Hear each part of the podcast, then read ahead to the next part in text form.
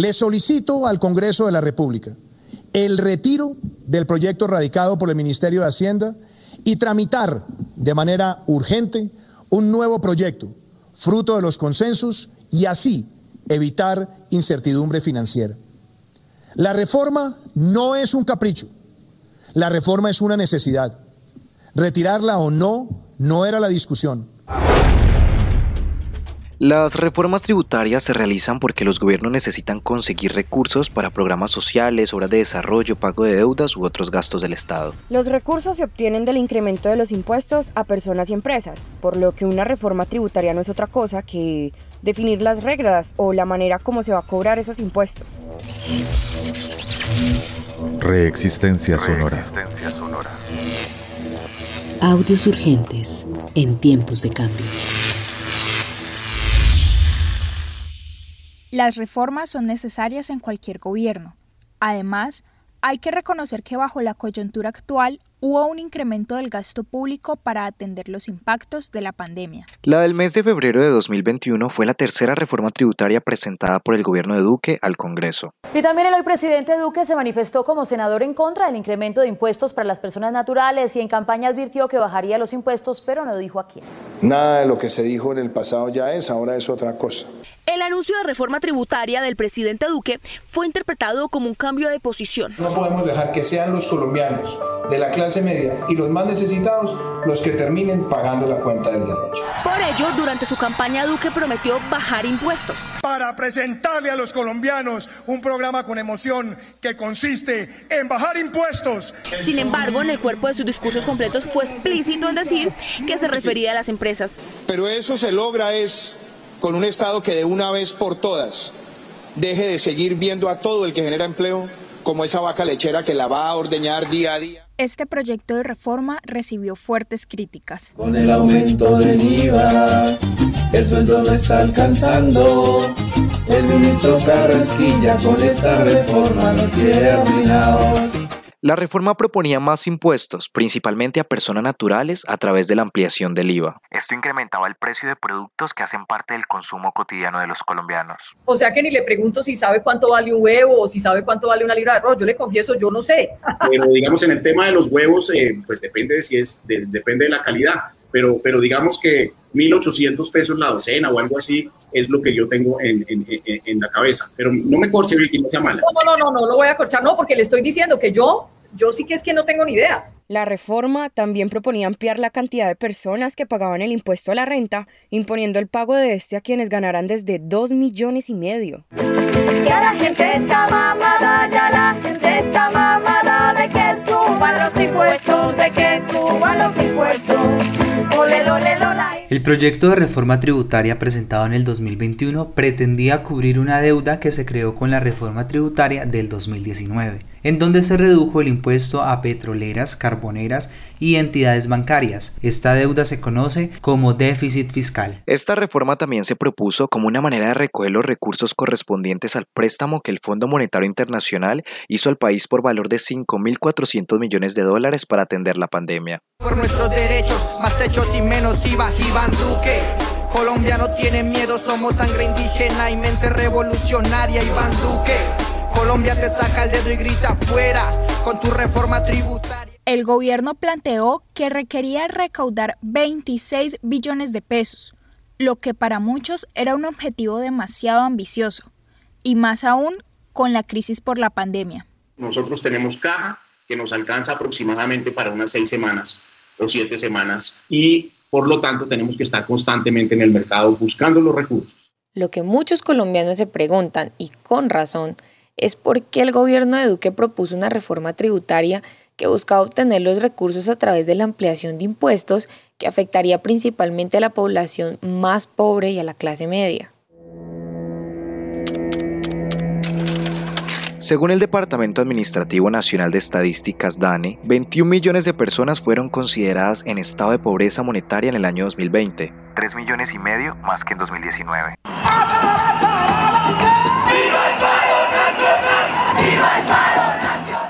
Entendiendo que la realidad que vive la población colombiana es mucho peor de lo que nos muestran estas cifras, parece apenas lógico que la propuesta de reforma tributaria haya sido el detonante del estallido social que inició el pasado 28 de abril del 2021. Reforma sí, pero no así.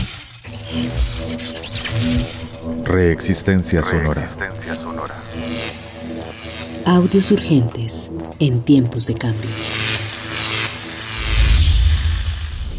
En abril de 2021, el periódico La Vanguardia publicó un artículo sobre los 10 mayores escándalos de corrupción de los últimos años. En estos casos, se desfalcó al Estado por más de 20 billones de pesos, es decir, mucho más que los 16 billones de pesos que según el Ministerio de Hacienda se necesitan recaudar con urgencia. Reficar. Se estima que el robo en la construcción de la refinería de Cartagena, que ocurrió desde el año 2007, rondaría los 5 billones de pesos. Esto lo convierte en el caso de corrupción más grande de la historia reciente del país. Las sorprendentes utilidades de Reficar por más de 48 mil millones de pesos despertaron la curiosidad de la Contraloría General. La construcción de la refinería generó sobrecostos por más de 4 billones de pesos. En 2016, el mayor escándalo económico lo protagonizó Reficar. La Contraloría General encontró 4 mil millones de dólares de sobrecostos en la modernización de la refinería de Cartagena, que han puesto en el ojo del huracán a ministros, exministros, presidentes y también altos ejecutivos de Ecopetrol. Algo equivalente a dos reformas tributarias. Y la Fiscalía, que ya llama imputación de cargos a ocho personas, entre ellas dos expresidentes de Reficar, estima que se perdieron 610 mil millones de pesos pagando facturas que nada tenían que ver con el proyecto. Algunas por bacanales y hasta sesiones de spam. Reficar, el mayor descalabro del país, según las autoridades. Con esa cantidad de plata se hubiera podido salvar el sistema de salud, ayudar a los niños de La Guajira, construir el metro subterráneo en Bogotá o invertir en el mejoramiento de las vías. Esta entidad prestadora de salud llegó a ser la más grande del país con 5 millones de afiliados para el 2011, es decir, el 10% de la población de ese año. En este caso se perdieron cerca de 1,4 billones de pesos en bonificaciones exageradas, compras de finca raíz, viajes e inversiones en el extranjero. Buenas noches, comenzamos. El Gobierno Nacional anunciará mañana la liquidación total de la EPS Salud Cop. La investigación inicialmente concluye que la EPS utilizó dineros públicos destinados exclusivamente a la salud de sus afiliados para llevar a cabo entonces otro tipo de gastos o inversiones. 348 hospitales se hubieran podido construir con este dinero. Cartel de la hemofilia. Se trata de un caso de corrupción por 86 mil millones de pesos en los departamentos de Bolívar, Caquetá y Córdoba. Se desviaron recursos públicos para atender pacientes falsos con cobros para medicamentos y otros tratamientos no contemplados en el plan obligatorio de salud desfalcos del cartel de la hemofilia. Veamos cifras al respecto. Entre los más de 4.000 pacientes reportados con esta enfermedad, el promedio de edad es de 27 años. El 1.4% de esta población fue reportada como indígena, negra o mulata. Y el mayor número de personas con estos problemas están en Bogotá, está el 25.3%, seguido por Antioquia, 18.2% y Valle del Cauca, 9.4%. Llama la atención que el departamento de Córdoba, donde ocurrió el desfalco, oficialmente no aparece como territorio de alto registro de esta enfermedad. Una de ellas es que las IPS, Unidos por su Bienestar y San José de la Sabana, destinatarias de los millonarios pagos por servicios médicos a pacientes inexistentes, no eran aptas ni estaban habilitadas para prestarlos. Vamos a otros temas. El cartel de la hemofilia, por el que es procesado el suspendido gobernador de Córdoba, tiene capítulos en otras partes del país. Natalia. Claudia, buenas noches. Pues en Caquetá y en Bolívar, y a un costo de 27 mil millones de pesos, según lo reveló la Contraloría. Con este dinero se hubieran podido ampliar a casi tres veces las obras del proyecto Ruta de las Orillas, destinadas a proteger a las comunidades que viven en las orillas del río Magdalena. Carrusel de la contratación en Bogotá. Este caso ocurrió bajo la alcaldía de Samuel Moreno en el año 2010. Se trató de varios contratos de obras públicas en los que se negociaron millonarias comisiones. Entre las obras afectadas estaba la tercera fase del Transmilenio, que sufrió importantes retrasos en su ejecución. Y es que la revista Semana dio a conocer más detalles de cómo se produjo el que tal vez es el desfalco más grande que ha tenido Bogotá en muchos años, el carrusel de la contratación. En el informe se expone cómo se construyó una empresa para distribuir comisiones entre diferentes funcionarios públicos para la adjudicación de toda la contratación administrativa en Bogotá. Esta tarde un juez de la República sentenció a 39 años y 8 meses de prisión al exalcalde Samuel Moreno Rojas por los hechos que lo involucran en el carrusel de contratos en Bogotá bajo su mandato. Con los 2,2 billones de pesos que se robaron, se hubieran podido dotar escuelas y colegios o garantizar equipos tecnológicos durante la pandemia a los estudiantes de menos recursos. Universidad Distrital en Bogotá. En 2019 la Fiscalía les imputó los cargos de peculado por apropiación, falsedad en documento y concierto para delinquir a dos directivos de la universidad por desviar recursos para beneficios propios. El desfalco ascendió a 11 mil millones de pesos. Aunque Muñoz aceptó parcialmente cargos por su presunto desfalco a la Universidad Distrital, el togado argumentó que Muñoz escondió en su casa varios documentos originales que darían cuenta del desfalco y al parecer solo los iba a entregar si le ofrecían un principio de oportunidad. Dos, un minuto de la tarde, a esta hora se cumple la imputación de cargos contra los dos directivos de la Universidad Distrital que se habrían apropiado de más de 12 mil millones de pesos para gastos propios como la compra de vehículos de alta gama y viajes internacionales. Con este dinero se hubiese podido fortalecer la iniciativa del Fondo Solidario para la Educación, que permite la permanencia de estudiantes que no pueden pagar sus matrículas y el acceso de quienes no tienen los recursos mediante créditos condonables. ¿Quién pierde la paz y la guerra? ¿Quién pierde el pedazo de tierra? ¿Quién es el bombero y el artista? ¿Quién echa el asfalto en la autopista? ¿Quién maneja las máquinas? ¿Quién enseña matemáticas? ¿Quién hace los goles? ¿Quién poda los árboles?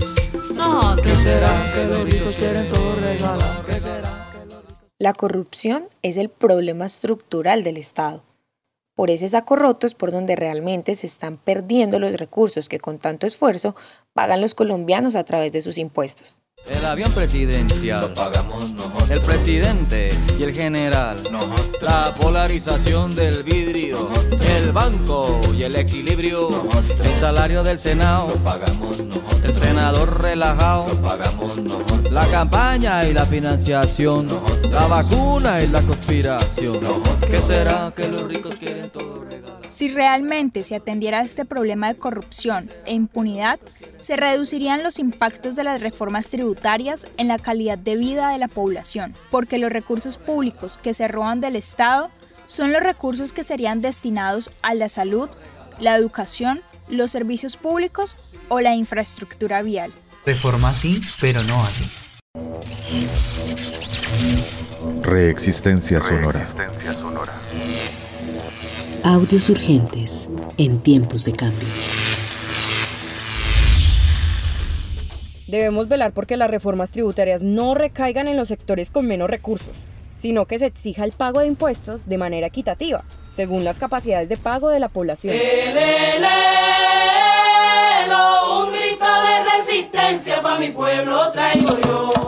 Reforma sí, pero no así. En los últimos días han surgido diferentes propuestas sobre cómo realizar una reforma tributaria que no signifique incrementar los impuestos a las poblaciones más pobres y a la clase media, sectores que a su vez han sido los más afectados por la pandemia. Aquí reproducimos algunas ideas de la propuesta de reforma tributaria progresiva, elaborada en el marco de una alianza entre las principales universidades y centros de pensamiento del país que trabajan sobre temas de finanzas públicas. Con esta propuesta se recaudan alrededor de 20 billones de pesos, es decir, más de los 16 billones de pesos que según el Ministerio de Hacienda se necesitan de urgencia.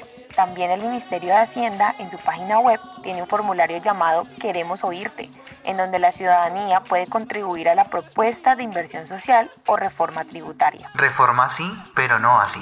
No incrementar el IVA ni subir ningún impuesto al consumo. No se deben incluir aquí productos de la canasta familiar. Reforma sí, pero no así. Reducir el impuesto de renta a las empresas pequeñas y medianas del 30% al 24%.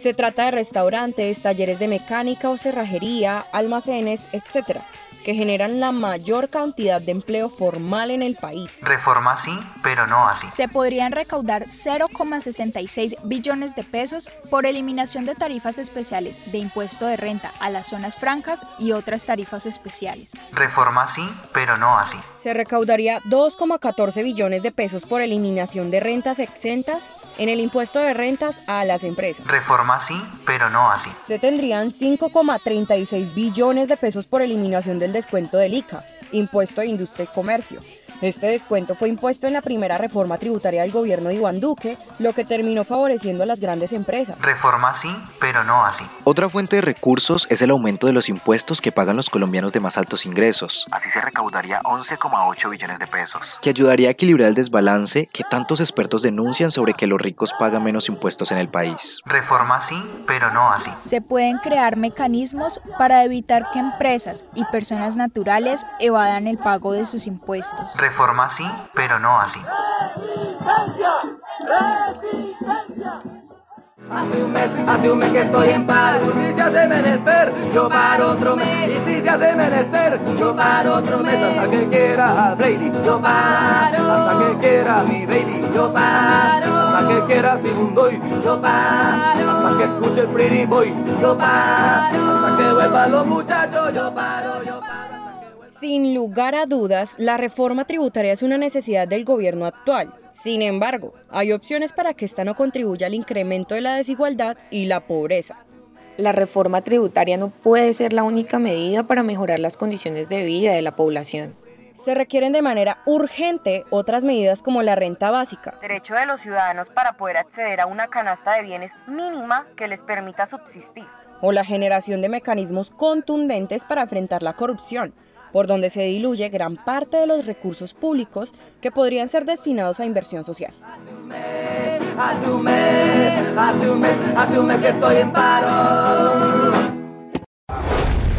Esto es una producción de Radio Palparo. Fuentes de información, Alianza de Universidades 2021, una propuesta de reforma progresiva. Noticias Caracol, febrero de 2016, reficar lo que Colombia pudo hacer con esos 4 mil millones de dólares. Periódico Vanguardia, abril de 2021, 10 escándalos de corrupción que desfalcaron al Estado y son recordados en plena reforma tributaria. Portafolio, diciembre de 2020. Del presupuesto nacional, el más alto es para la educación. Revista El Hospital, enero de 2020, destinan 31.8 billones de pesos para la salud en 2020. Revista Semana, enero de 2017, la corrupción hizo metástasis. World News Platform, enero de 2021, las obras de infraestructura que se entregarán en enero.